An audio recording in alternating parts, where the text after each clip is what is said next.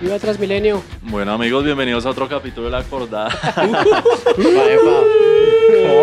¡Epa! Salud, salud, salud. Hoy con Red Bull, Ginger y aguardiente. bueno, salud. estamos los mismos de siempre, con sus respectivas cervezas, Ginger, es ginger con sus ginger. y aguardiente. Y hoy traemos un invitado eh, extremo. ¿Quién lo va a presentar? El mago. El mago. Ya era hora, el man. Bueno, el señor de hoy se llama Nicolás Vargas eh, y este man es un extremista. ¿Qué tanto? ¿Qué tan extremista? ¿Le gustan las vainas extremas? ¿Les gustan las vainas extremas? Sí, entonces conozco es mucho. extremo. No conozco mucho y el por eso lo traemos para que nos cuente. Hace presentación estuvo motocross. buena. Es tatuador también, porque toda esa gente es así loca, loca, loca. Y bueno, trabaja con muchas marcas importantes que ya nos va a contar por qué, qué hace y cómo, cómo llegó hasta acá. Bienvenido, señor Nicolás Vargas. Bienvenido. Bueno, señores, Hola. muchas gracias. Muchas gracias, muchas gracias. ¿Cómo va todo? Bien. Muchas gracias por la invitación. Excelente. Eh, bueno, nada, la verdad no, no, no, no me lo esperaba, pues como que surgió como muy de la nada eh, por un amigo en común. Y pues nada, chévere, estuve viendo el podcast, me, me, me pareció muy interesante que se empiece a hablar de como de estas cosas, que hayan formatos que se presten para, para este tipo de, de conversaciones también. Y que pues sea así parchado entre amigos, que sea pues algo chévere. Qué pena lo ahogado, pero sí. Sí, que estaba saliendo. No, no, no. no es- Entonces, ¿sabe cómo es Sí, es que son extremistas. Son extremistas. sí, sí, sí. Este man bien muy arriba. Sí, no, marica. Entonces, bueno, nada. eh, ¿Qué hago yo? Bueno, yo soy, yo soy diseñador gráfico, soy tatuador hace más de 15 años eh, y toda la vida he estado relacionado con, con temas extremos. Sí, es Muy extremista. es extremista. Eh, sí. extremoso. Vamos a ver. Empezamos Sí, bien. yo soy como el bicho raro de la familia que se empezó a, a, Ahogar. a meter entre... ¿A qué? ¿A qué? A ahogar. Sí, más ahogado que puta, sí. Pero bueno, nada. eh, Nada. Sí, fa- familia, familia muy, muy clásica, Nada. muy goda. eh, todos son, bueno, médicos, abogados. Es extremista. Tienen, tienen que ver extremo desde Se fue pequeñito. lejos. Sí, Sí, se fue Entonces, pues nada, en, ¿Y lo en quieren? la- Sí, sí, pues, eso dicen.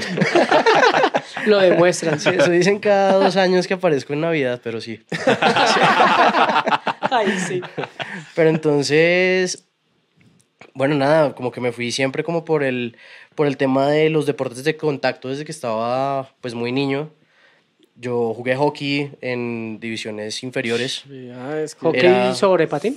Sí, patines. Sí, porque hay pero patines, patín patines en, en línea. Pues sí, pero hay patines. Pero son patines de igual, ¿no? son Pero son, patines. porque son patín de rueda, nene. En línea, sí, En línea. En línea porque también hay, Pero hay hay patín de cuatro ruedas también. Hay, hay hockey en- Parcero, nosotros tenemos un entrenador, un parcero que En la experiencia tenemos una parte donde hacemos en- hockey. sí, un- en el Parque Nacional. Ok, sí, sí, y sí. él es entrenador de eh, hockey sobre patín, pero Sobre de cuatro ruedas.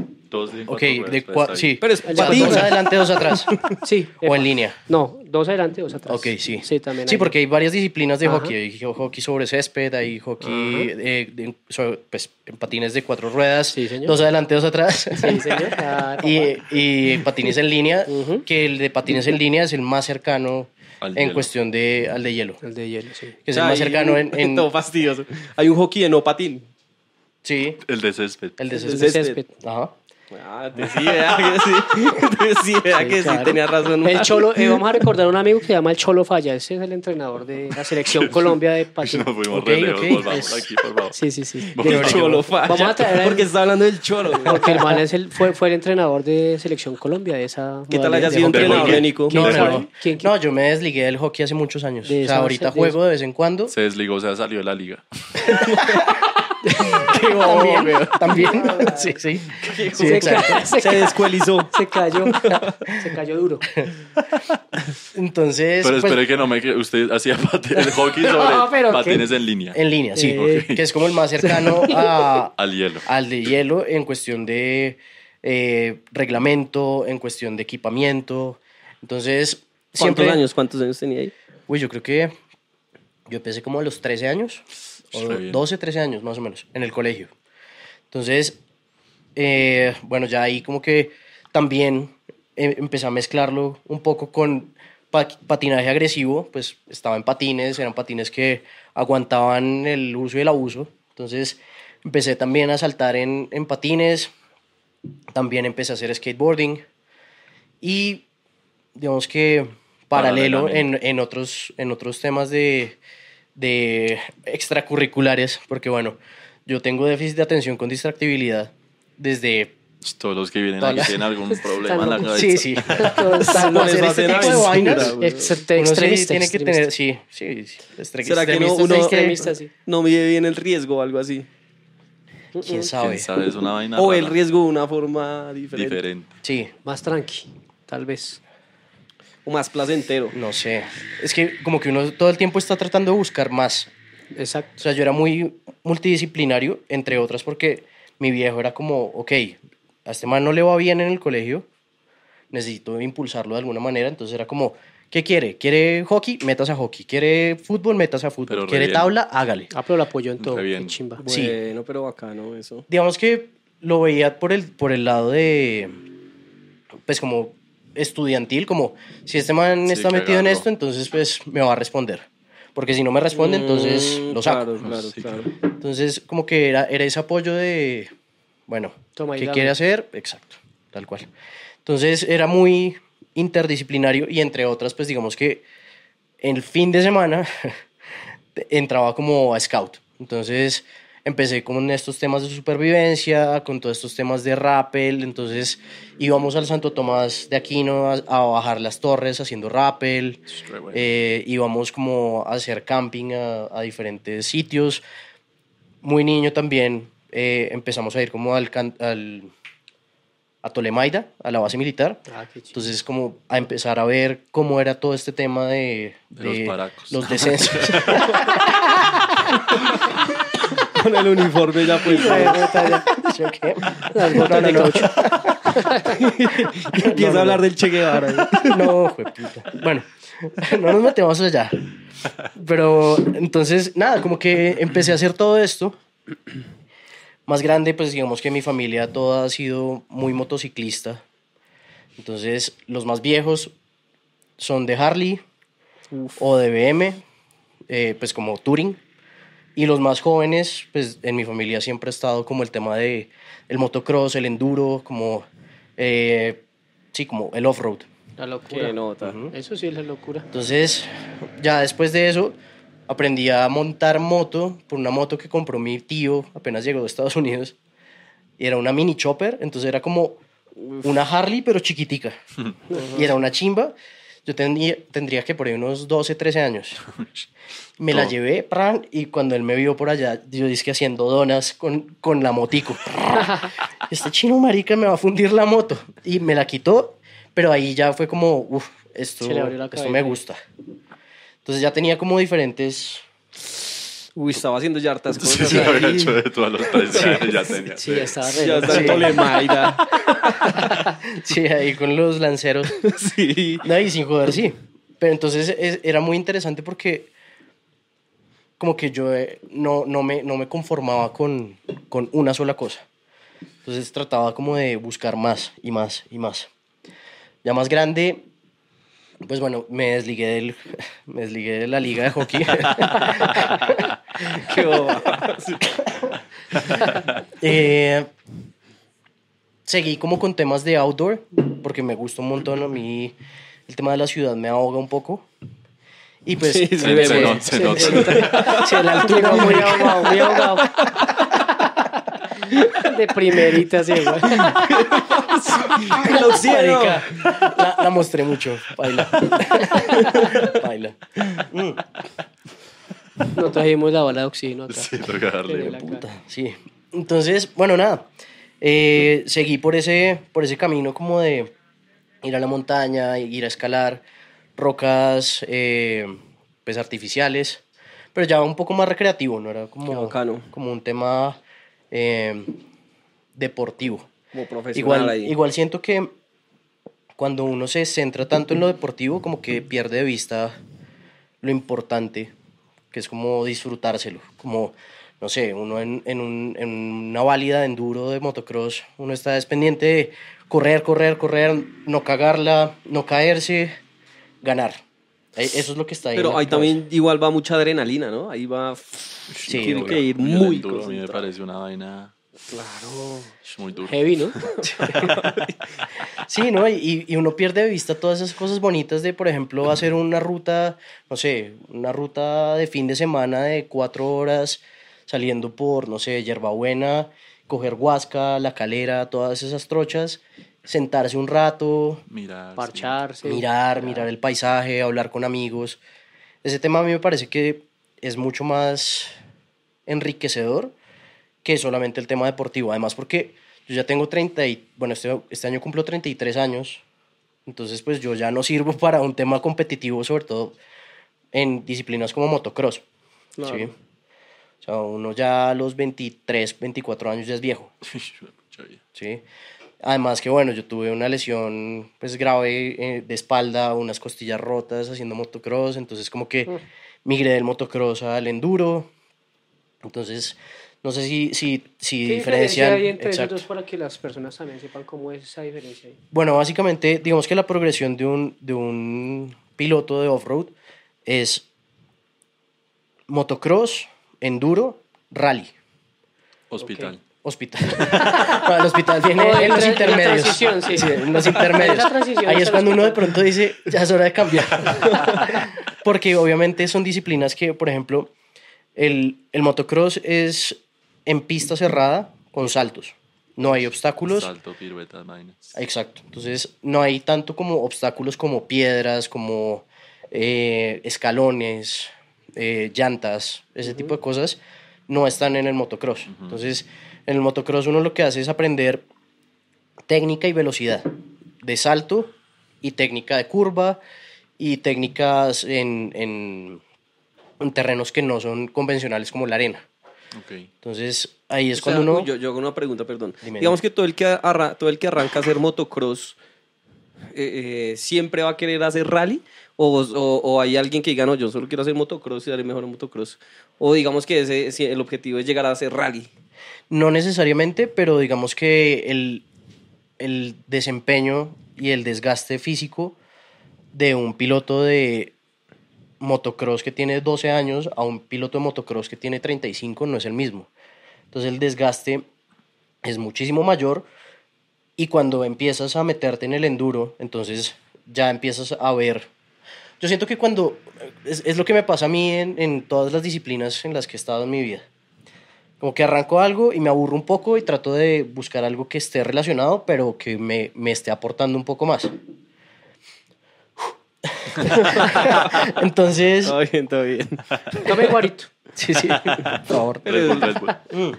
Se le da alas. Sí, güey, puta, ¿por qué? Aire no. Entonces la vaina es que... mm, ¿Se pueden decir groserías? Sí, no. Ya lo dijo. No, bailas. Ya que hijo de putas. Sí, obvio. Entonces, ¿qué es lo que pasa? Cuando tú arrancas con, con, con, bueno, motocross, luego pasas a enduro y empiezas a ver, sigues teniendo una moto muy similar, aunque cambian ciertos, ciertas especificaciones técnicas como la suspensión, eh, bueno, varias, cosas muy específicas de la moto, pero estás en una moto muy similar y en un terreno similar. Entonces empiezas a encontrarte con otro tipo de obstáculo. Ya lo importante no es tanto la velocidad, sino que empiezas a encontrarte con técnica. Técnicas. Entonces, ¿cómo pasar un obstáculo? No necesariamente tienes que ir a toda mierda para poder pasar el obstáculo, Ok. sino es un poco más de parar, pensarla, hacerlo, ¿sí? Y entrenar una nueva técnica. ¿Qué es lo que pasa? Cuando tú llegas al rally, ya tienes la técnica del motocross, ya tienes la, la técnica del, del enduro, enduro. pero ahora le sumas que es una prueba de navegación. Distancias Mm, ok, y distancia sí, también, ¿no? Sí, sí, sí. Pues depende del rally. Entonces, Ok. hay El, rallies el que, llega al rally sí obligatoriamente tuvo que haber pasado por esos dos, esas dos escuelas, digamos. Sí, porque si... Pues, ¿qué pasa en un rally? En un rally tú arrancas de un punto A a un punto B, pero no tienes ni puta idea por dónde vas. Ujú. O sea, desde el inicio. Tú tienes que ir leyendo tu roadbook Ujú. para saber qué obstáculo hay adelante. Y si no sabes cómo pasar una piedra o un escalón, que eso te lo da el, el, el enduro, pues entonces te vas a clavar ahí y no vas a poder pasar. Y si hay, por ejemplo, un salto de una duna a otra o alguna Claro, cosa así, ahí, ahí tienes la técnica del motocross. Entonces, hay, hay uno que no está directamente relacionado con eso en cierto punto, que es el trial. Que el trial es como la madre de todo el motociclismo off-road, porque ahí pues, pues parte todo. Por eso los españoles son tan tesos haciendo todo ¿Qué lo que tiene que trial? ver. El trial es una disciplina donde tienes un circuito Sí. donde hay ciertos obstáculos y vas a estar saltando entre Mm, obstáculos ok. con cierto grado de dificultad. Que es más quietico, ¿no? Exacto, entonces Saltando. la técnica es Sí, eso había ideal, juegos de eso. idealmente Sí, no bajar chévere. los pies. Ok. Entonces, por cada vez que tú bajas un pie, Punto menos. un punto menos para, para esa prueba específica. Ok. Entonces es más de pensar, más de técnica. Es una moto diferente y eh, que pesa mucho menos. Y también hizo trail. No, no, ah, no, no. Sí. No, no, muy salvaje. fue Además tan que, además que en, en- en Colombia, pues digamos que el motociclismo off-road se está abriendo hasta hace muy poco al público general. Ok. Y antes eh, los importadores traían muy poquitas motos y eran carísimas. Entonces no, digamos que el trial no era, o sea, digamos que el, el motocross y el enduro tienen un poco más de campo de acción por el tipo de moto, mientras que el trial no tanto y acá no hay como tal competencias FIM de trial. Y Sí. tampoco hay los espacios suficientes o se pueden adaptar, tal vez, sí, se pueden adaptar. La ventaja del off-road es que tú puedes hacer, hacerlo en cualquier, en cualquier Ok. espacio, en cualquier montaña. Tú puedes coger, no sé, tres troncos, dos, dos piedras en el mismo circuito o hasta detrás de tu casa, adaptarlo y hacer. Mm, ya. El, por ejemplo, con el trial. La ventaja que tenemos nosotros acá en, en Sudamérica, sobre todo en Colombia, es que al tener cordilleras, tenemos el patio de juegos Claro. A hacer lo que sea. 20 minutos de la casa. Claro. claro. Entonces, eso es algo que es muy, muy chévere y que estamos tratando como de impulsar ahorita. Bien. Eh, ahorita vamos para allá como el- en el tema como de, de del desarrollo y Tome motivación. Eso, Espérame. oxígeno, Sí, oxígeno. marica. Pero bueno, espere, espere, es que nos saltamos resto. de- Sí, nos fuimos re lejos. Sí, nos fuimos re lejos. Sí, Y vamos, bueno. Se cogió la moto de su tío. sí. Ya, ya le gustó. Donas, ¿qué son donitas? Dar vuelticas De así. Sí, como, como circulitos. lo que hacía era como tratar de, de, de rapar la, la rueda trasera eh, porque me gustaba y lo Ah, había visto. Entonces, Esa fue la primera experiencia en la moto. mm, la primera vez que me quitaron la moto. Se fue para patios la moto. No, no, mi tío así como este marica porque esa moto no es para eso. Sí, claro. Ok, sí. Entonces, básicamente lo que yo hacía era como pues accionar el, el freno delantero, Ajá, y acelerar. acelerar y sacar el clutch para que no andara la moto, pero sí derrapara Ok, sí, sí. como en, en la arena.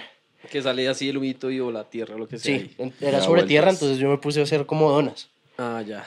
Entonces, sí, ese, ese fue Es- como... es- esa fue como la primera experiencia. Y ya más adelante, digamos que ya usted dijo, bueno, me voy a comprar mi moto, me voy a meter en esto de lleno. ¿Cómo fue? Ahí el... ¿Cómo, in- Pues, cómo, cómo ingresó usted? en ese digamos que primero, pues, yo tengo un primo al que admiro un montón. ¿Le quitó la moto al primo también o qué? Sí. Como al tío. sí, sí, sí, al- algo así, pero él es mayor que yo 10 años.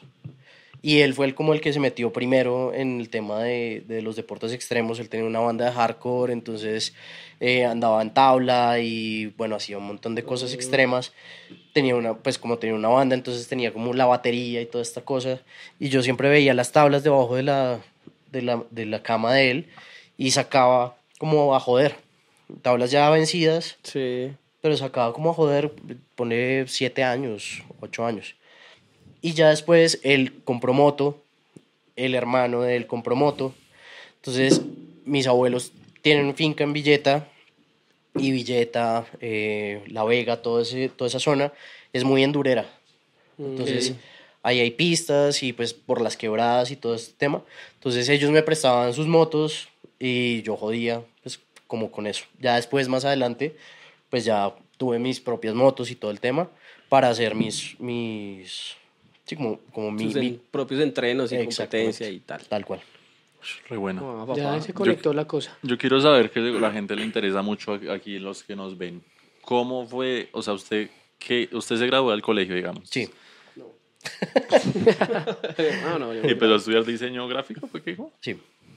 Y todo este tema del motocross y todo eso, ¿cómo era con su familia? O sea, ¿usted cómo pudo hacer todas esas cosas mientras estudiaba? ¿Cómo fue esa relación? Sí, pues digamos que eran temas muy intermitentes a ratos. Entonces, como que obviamente yo también entré como a este mundo de, del hardcore. De hecho, por el hardcore punk fue que yo me acerqué al tatuaje. Toda la vida pues me lo pasé dibujando desde niño. Y literalmente así como el meme que, que ponen el, el, el tatuaje del chicle y ponen como aquí empezó todo. Literalmente eso era para mí. Entonces, claro, familia super goda, yo poniéndome O tatuajes. sea, en de una los reunión chicles. familiar, usted es el único que está así con tatuajes y... Sí, pero digamos que gracias a la educación medio goda que, que tuve, pues yo he manejado pues un bajo perfil, entonces como Se que tapaba todo. sí, yo no me tatúo las manos, ni la cara, ni el cuello, entonces Pero igual, vea. No, pero, pero digamos que cuando, cuando tú me ves en, un- en una reunión familiar o en un matrimonio o Claro, alguna manga cosa así, tapado todo. tun, tun, y ya. Nadie se da Ah, cuenta. bien. Y en medio de todo, bueno, Se parece a ese hice- de qué pasó ayer. Igualito, marica, así cuando se ponen las camisas largas. no, porque Uy, debe No. cambiar harto ya cuando sí, está así claro. con... Sí, claro, Imagínese se este ve- man en corbatín. se ve re por ahí en diferente. corbatica, güey. Todo tapadito. Se pone una boina ahí. Sí, ma, búsquelo ahí. sombreros. No tienes, no Sombreritos, sí. No, pero en el pe- perfil que va a tener fotos así, este man. No tiene ni una de corbatica, un, güey. hay un hay una con sombrero, mira. Ah. Ah, con sombrero. No, pero eso No, está eso muy no se play. vale. Eso está muy play. Algo más elegantón. Pero es que No, sí, elegantón es que no este man, vea, paila. este man es tatuador. Esa Monta- marca es, esa es No, marca es que, apropiación. ah, ¿no? igual ha hecho muchas que, cosas. lo que es Tattoo pro- Company es, es mi empresa. Sí. Es la empresa de, de de tatuajes. De tatuajes. Sí, digamos que esta es una filial un de la empresa más grande que se llama Lucky Rabbit Sports and Arts. Entonces. Eh, bueno, ya he, he trabajado con varias cosas. Eh, ahorita, por ejemplo, estoy trabajando con como Experience Board de Celina, de la cadena de hoteles. ¿Y Celina? Qué Y estoy abriendo una nueva división que se llama Sports and Creativity. Entonces, la idea es empezar a incursionar en, en los deportes, empezar a patrocinar eh, cierto tipo de expediciones, cierto tipo de... de, mm, Podcast. también. de, eso, de eso podemos hablar luego, la, pero, pero sin aprovechando la ocasión. Sí, se puede, sí se Tenemos puede. un proyecto importante con un chico con discapacidad, también se puede, se puede estar patrocinando. Claro, Vamos claro, a aprovechar claro la sí. oportunidad. Claro que sí. No, y, y el- con Camilo. con Sánchez no. No. Ya los llevamos. Ya los llevamos. Con ya Sánchez. los llevamos al. Bien, pero le fue bien.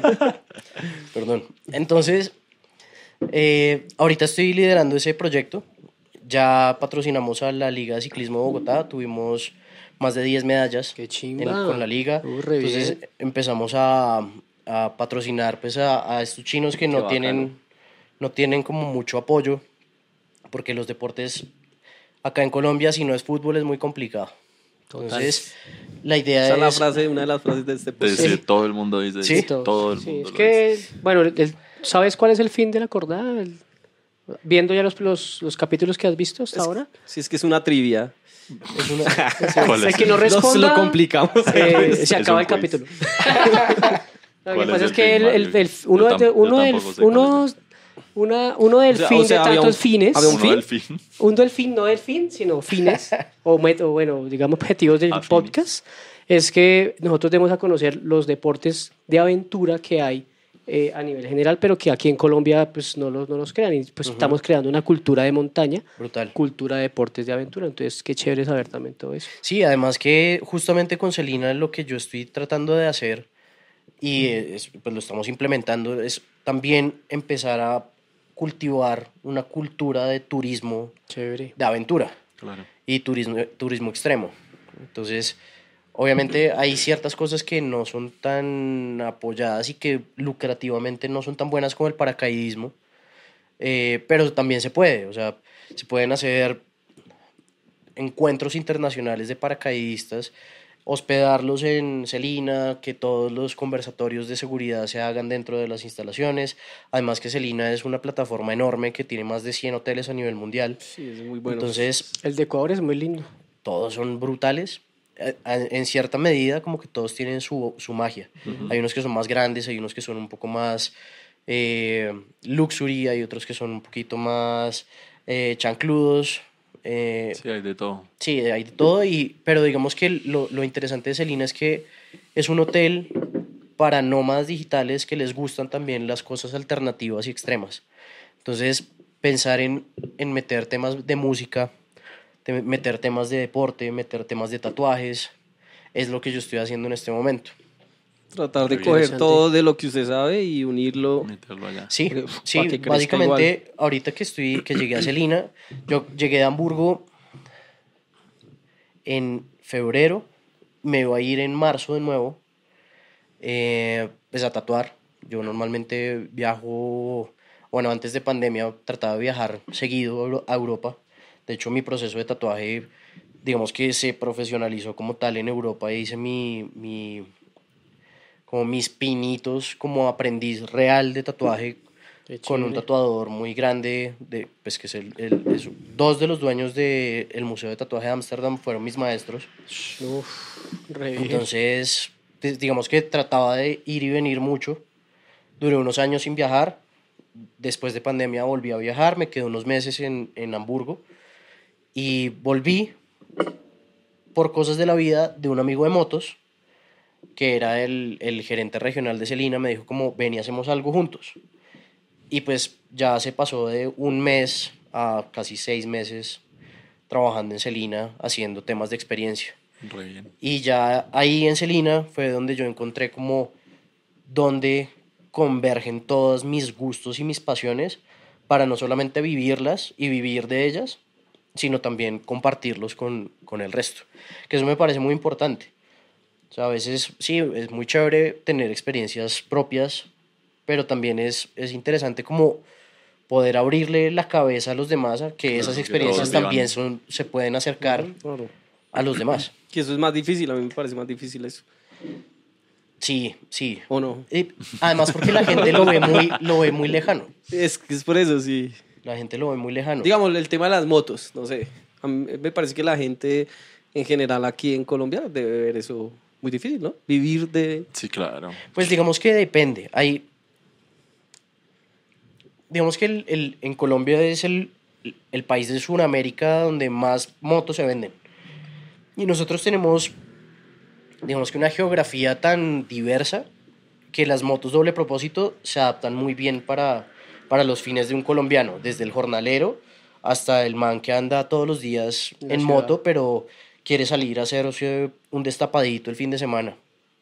Entonces, se creó, por ejemplo, un- un- una competencia que se llama Gladiadores Offroad, que acerca un poco al piloto novato, al piloto que no tiene una moto de enduro, pero sí tiene una moto doble propósito, para que vaya y- e intente a- Chévere como, vivir esa experiencia de ser un piloto corriendo en una, en una categoría, con su número en la espalda, en, en la moto, eh, que vaya y se compre sus botas, que vaya y entrene en las pistas.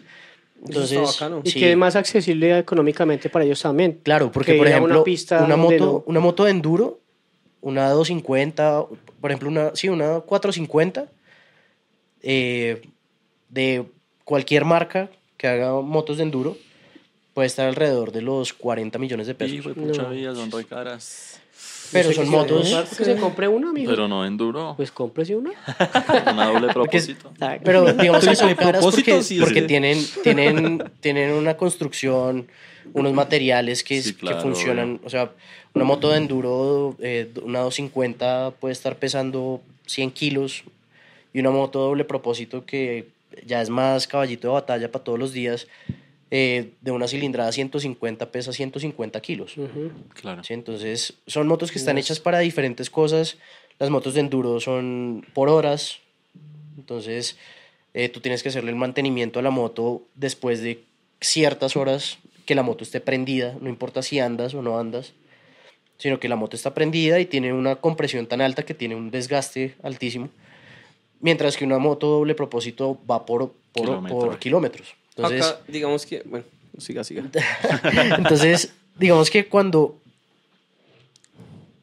se dan estas oportunidades como de acercar al público general que se compra una moto no de 40 millones, sino se compra una doble propósito que le cuesta 7, que le cuesta 10, que le cuesta 15.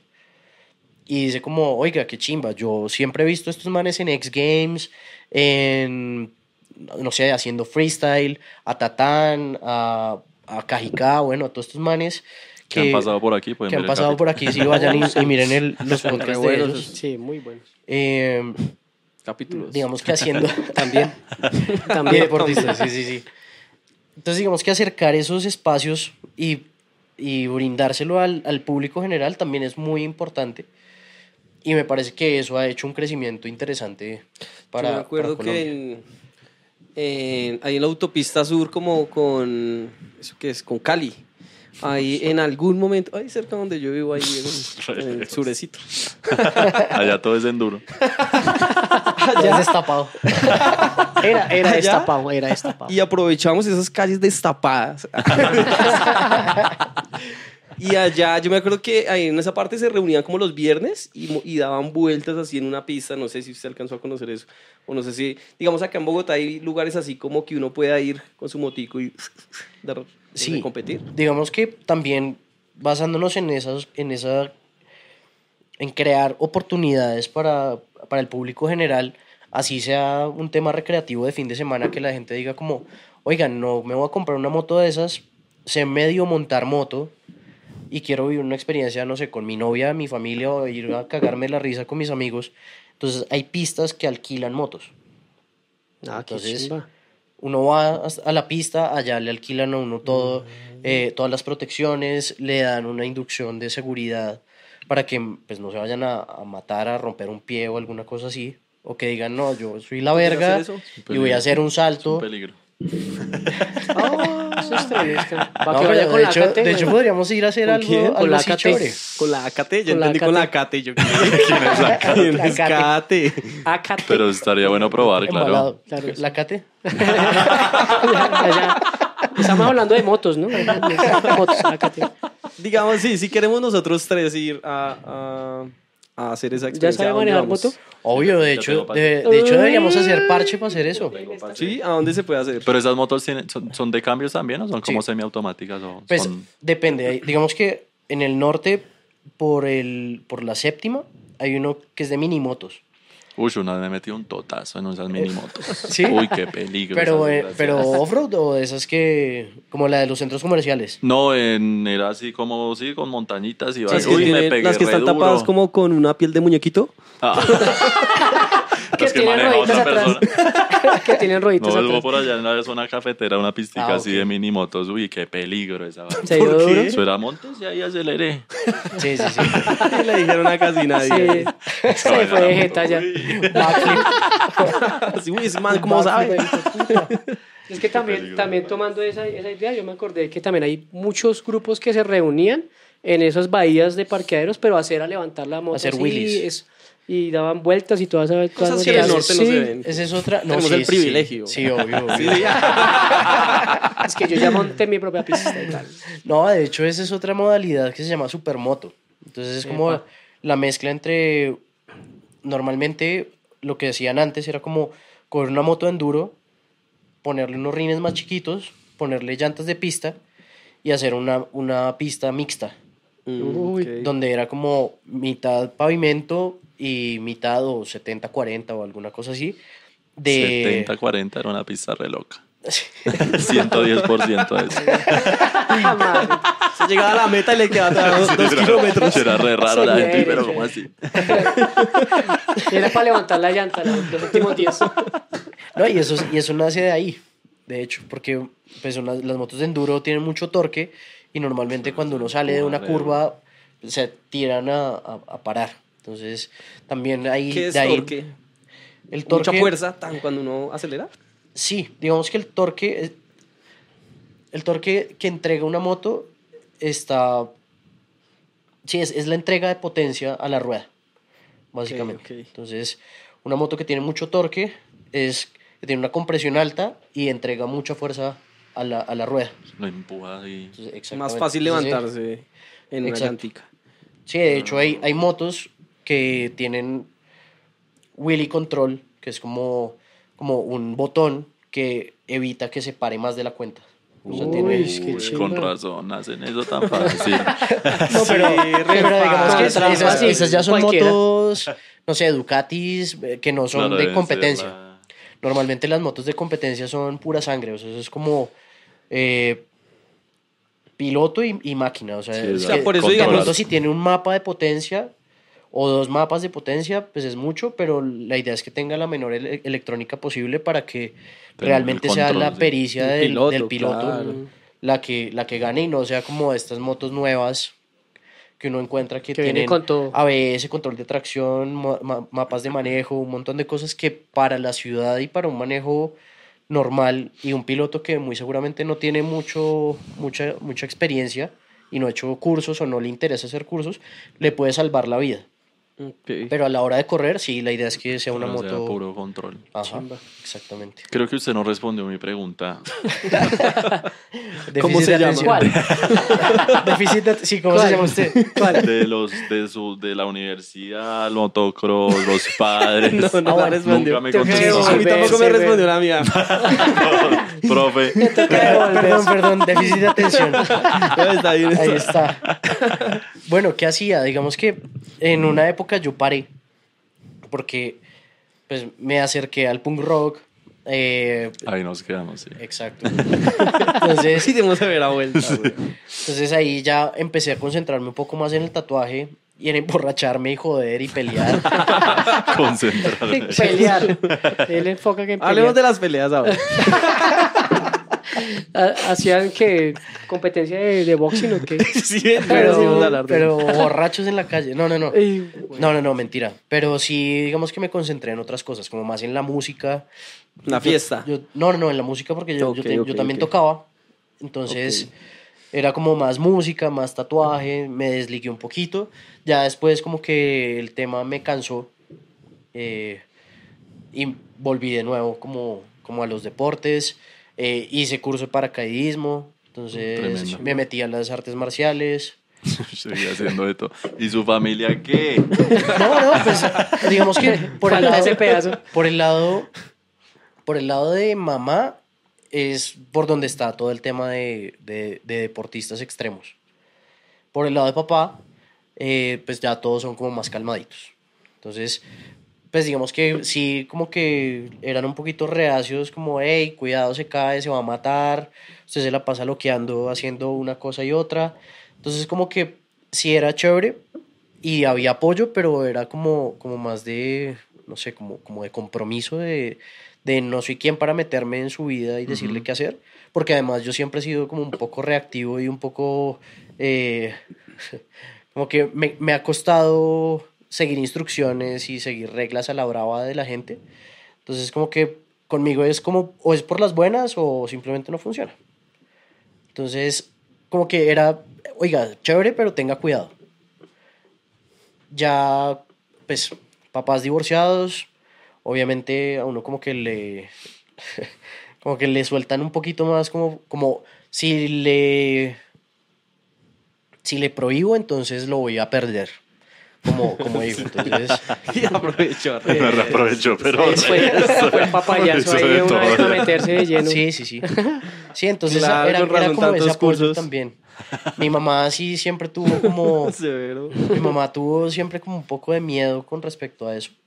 Porque obviamente las lesiones, o sea, dedos, claro, costillas, pailas. vértebras, eh, pies. Vértebras. Hace poquito, Fracturas. Hace poquito en una, en una válida, lástima que no podemos poner acá esas vainas. Claro que se puede. Sí, se puede, se claro, puede. diga cómo es. Hay No, una no, no. caída, hay una caída. Eh, no, no, no, pero pues son como fotos o un video ahí cagado de la risa de, de mi última lesión de rodilla. Y, y pues digamos que hasta ahorita estoy volviendo a poder entrenar. Eh, me robaron la bici hace poquito, entonces no he podido volver a entrenar en bici, pero sí como que ya puedo volver a, a correr, a, a, a trotar porque pues sí fue una lesión grave de rodilla.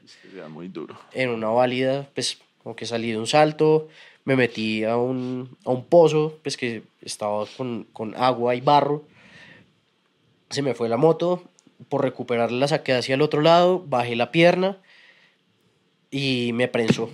Me prensó, yo en, ese, en, esa, en esa carrera estaba corriendo en dos categorías, levanté la moto, terminé de correr, dejé la moto en el paddock, cogí la otra moto y a seguir corriendo. Y cuando iba sintiendo como líquido en la pierna, yo como, marica, Ah, me, el brace, los brace son, son unas rodilleras ortopédicas Ujú. que evitan una hiperextensión de la rodilla. Entonces, uno se puede caer, pero la rodilla Claro. llega hasta ahí. Es Claro. como tac. Y ya, entonces evita una lesión muy grave. Y tiene unas bisagras en los lados. Yo dije, no, pues la bisagra me cortó y estoy sangrando. Seguí dándole.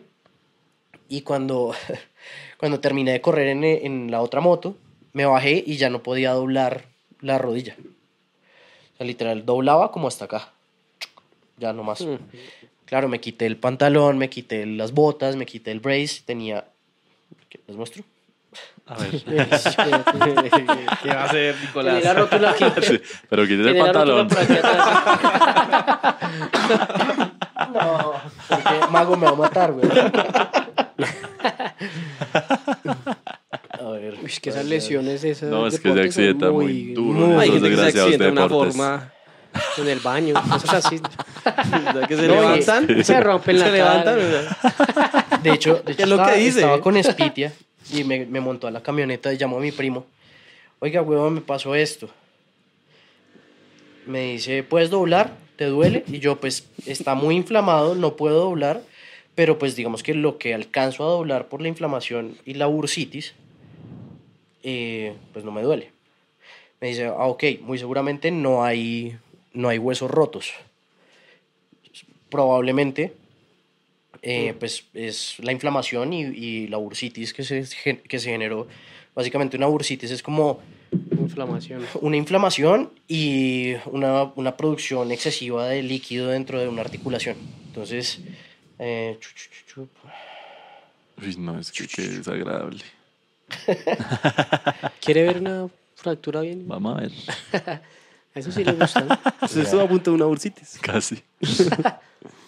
Uy. ¡Uy, no, parce! No, tenía esa rodilla muy paila. Señora Sí. bursitis. Literalmente Una no, rodillera no me, natural. no me Uy, cabía la sí. rodilla en la mano. O sea, era, era como la No, es que cabeza. era La severo ah, huevo. Toca Sí. que la Aquí está así. cámara, esta Ah, cámara. Uy, sí, bueno, Y le hizo ojitos y todo, esos son sus tatuajes. Severa No, eso es cámara. mi mamadera de gallo cada vez que me, cada vez que me lesiono. No, parce, ¿cómo le quedó esa rodilla de fea? Cero huevo. No, weón. Pero fue fractura. No. ¿No fue fractura? Uy. Entonces, Hay que ver lo hermoso de cada cosa. Ush. Y etiquetó a Red Bull. A todo el mundo. Eso está. Uy, ¿Y eso hace no. cuánto fue? Ceros morados. Uy, Uy. no, no, no, no. como año y medio, dos años. Ush, fue hace poco tampoco. Sí, sí, sí. Entonces, digamos que no. cuando ya iba en, el- en la camioneta, mi primo me dice, No, parce. huevón, vete para la casa y yo voy y te reviso mañana. A ver ¿Qué? qué. ¿Pero qué es ese primo? Porque, Sí. porque me dijo, médico. el- si te vas para urgencias, lo que van a hacer es decirte como, eh, tome ibuprofeno para que le baje, eh, venga, le inyectamos, no sé, Voltaren, alguna vaina para, para la inflamación y el dolor, y váyase para, la- para la casa porque si, no se si no hay nada no roto, nada. exacto, si no hay, si todo ese líquido lo que hace es obstruir una resonancia o una radiografía. Entonces, No. me dijo como, no, pues vete para la casa y que se te desinflame esa mierda y ya, chao. Ya después, bueno, se hizo todo el tratamiento, toda la vaina, miramos ya No, radiografías, resonancias. Afortunadamente no había absolutamente nada roto. El músculo interno me lo destrocé. Eso sí, por eso está la hemorragia y ese, Claro, ese, claro. ese morado tan gigante de toda la pierna. Eh, pero pues no, no, hubo, no hubo fracturas y no hubo cortes. Porque un médico me dijo como, Le fue bien. le fue bien, porque donde hubiera tenido un corte con la cantidad de líquido que tenía dentro de la, dentro de la pierna, si se le mete una bacteria, toca Se amputarle gangrena. la pierna. Y yo como, ah, ok. Uy, no, no, no. Entonces, sí, digamos que la seguridad es muy importante ahí, pero me fui para otro lado y no me acuerdo qué era lo que estábamos hablando. Estamos hablando de la rodilla. La otra vez nos fuimos para el carajo. ¿Qué, ¿Cómo se llama su merced? Por enésima vez nos fuimos a la mierda, sí. No, lo de la familia, lo de la familia que... No, hubo Sí, apoyo. preocupada. Siempre Hubo ap- apoyo. hubo Ah, bueno, entonces, claro, la- las lesiones, mi mamá siempre fue como muy, como chévere que lo hagas, pero ten cuidado porque pues ya me, me, me vio varias lesiones muy pendejas y lesiones graves, por ejemplo, esta última. mi papá estaba de visita acá en, en la ciudad, estaba, estaba en mi casa, cuando, claro, yo llego con la pierna así, hecho mierda, me dice, "¿Y las motos que yo no, pues las dejé allá tiradas, un amigo se las trajo, Spitia me llevó a la casa y toda la vaina. Y fue como, o sea, él, él conmigo es muy. Como. ¿Quién como- es Pitia? eh, No, mi papá, mi papá. No me molestes a mi espitia. Déjamelo tranquilo. No, mi papá conmigo es como. Es, es muy raro porque siempre hemos tenido una relación como muy distante. Ok. Y es como, como, como que se preocupa, pero no me dice nada. Es como, bueno, ¿y ahora qué? Y- pero todo bien, pero obvio se le nota la, la preocupación. pero sabe que si me dice, deje de hacer eso, Más pues lo hace. mando a la porra. Como no, pues yo ya estoy grande, son mis motos, no, usted no me las compró. Sí, o sea. Y con todo el respeto del mundo, ¿no? Pero. pero- Con todo el respeto. Todo ofensivo con el papa, pero, pero te Me quiero. importa un culo. Yo lo voy a hacer así. Venga, Sí. usted dice, usted está, ahorita tiene su empresa de tatuajes, ¿sí o no? Sí. Trabaja con Celina y Sí. veo en Instagram que también trabaja con Red Bull en algo. Pues he tenido el apoyo de la marca desde hace, desde hace bastante tiempo, afortunadamente, porque, bueno, nada, como que em, tuve un acercamiento inicial por el tema de los tatuajes, entonces empezamos a hacer eventos, eh, nos, digamos que me empezaron a apoyar en eventos grandes como en convenciones internacionales, entonces necesitaba, porque yo también compito en tema de tatuajes, entonces hay convenciones nacionales, hay convenciones internacionales a las que he ido, he ganado. Entonces, obviamente, pues en, en, en, en los, en los estilos que yo manejo, que son tres específicamente. Uno es oriental, el otro es tradicional europeo y el otro es tradicional americano. Estamos hablando de motos todavía. No, no, no. Yo tengo también déficit de atención. De Yo tatuajes. pensé que estábamos hablando de paracaidismo. Allá vamos ahorita. Entonces, No. Tatuajes. Todos distraídos. Estamos pensando cosas distintas. Papas tradicionales, papas orientales.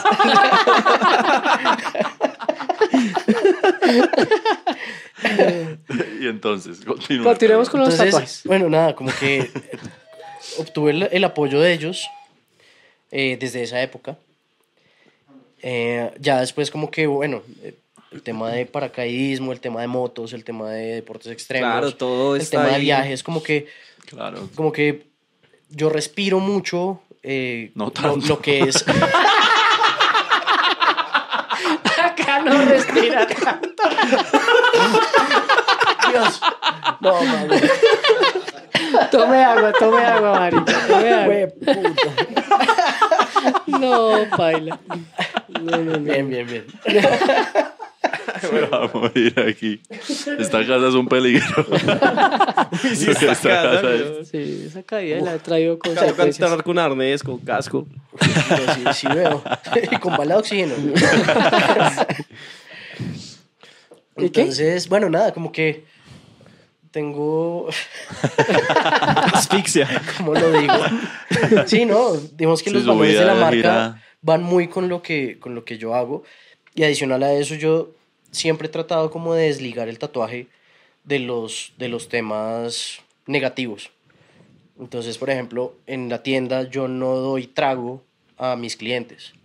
Entonces es como tratar de, desligar el tema de que el, el tatuaje y el tatuado es, es necesariamente un drogadicto, un borracho. Entonces tratar de profesionalizarlo y llevarlo como a otro público que dice como, hey, vea, este man es deportista, el público que tatúa es deportista, eh, pues hay un montón de deportistas extremos y no extremos que están tatuados. Entonces ya es como desligar eso y profesionalizar un poco más el tatuaje. Es lo que yo he tratado de hacer durante todos estos años pues, de mi carrera como tatuador. Y, y eso le gustó mucho a la marca. Entonces seguimos trabajando, ellos me, me, apoyan pues cuando hago eventos, cuando viajo, cuando hago pues bastantes vainas que dentro de todas las vainas que hago, entonces tengo el apoyo de ellos desde, desde hace unos 8 o 9 años más o menos. Muy bien. Querido Nicolás, le cuento que estamos llegando al final de esta hermosa entrevista podcast. eh, algo que le quiera decir a nuestros oyentes de lo que quiera para que salgan a aventurarse, para que lo que sea. Es su momento. bueno, pues ¿qué, qué, le, ¿qué les digo yo? Yo siento que una aventura no tiene que ser gigante y muy planeada para ser una buena aventura. Con el simple hecho de salirse de, de, los parámetros normales y arriesgarse a hacer algo nuevo, por más pequeño que sea, por ejemplo, ir un, día, un fin de semana con los amigos a una pista de minimotos y almorzar por ahí, eso ya es un paso Claro, para hacer algo, para hacer algo más grande. Eso es una, una, pequeña aventura. Exactamente. Entonces, sí, tratar de no conformarse con lo mismo, tratar de no, no conformarse con ver a los demás hacer lo que uno quiere hacer, sino uno mismo meterse.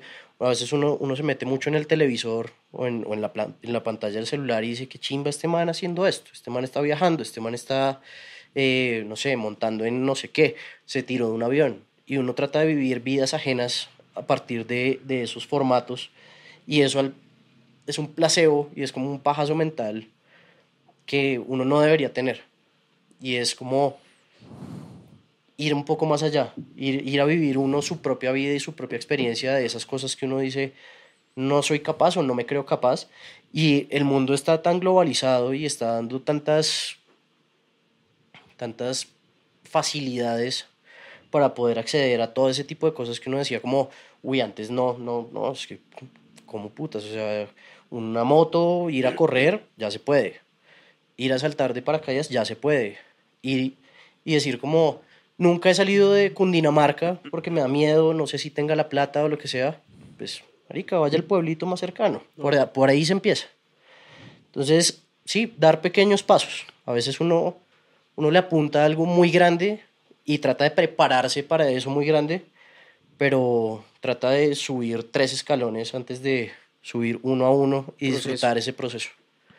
Entonces yo creo que ese sería, sería el mensaje, como arriesgarse a hacer algo nuevo, arriesgarse a, a vivir, porque uno solamente vive una vez.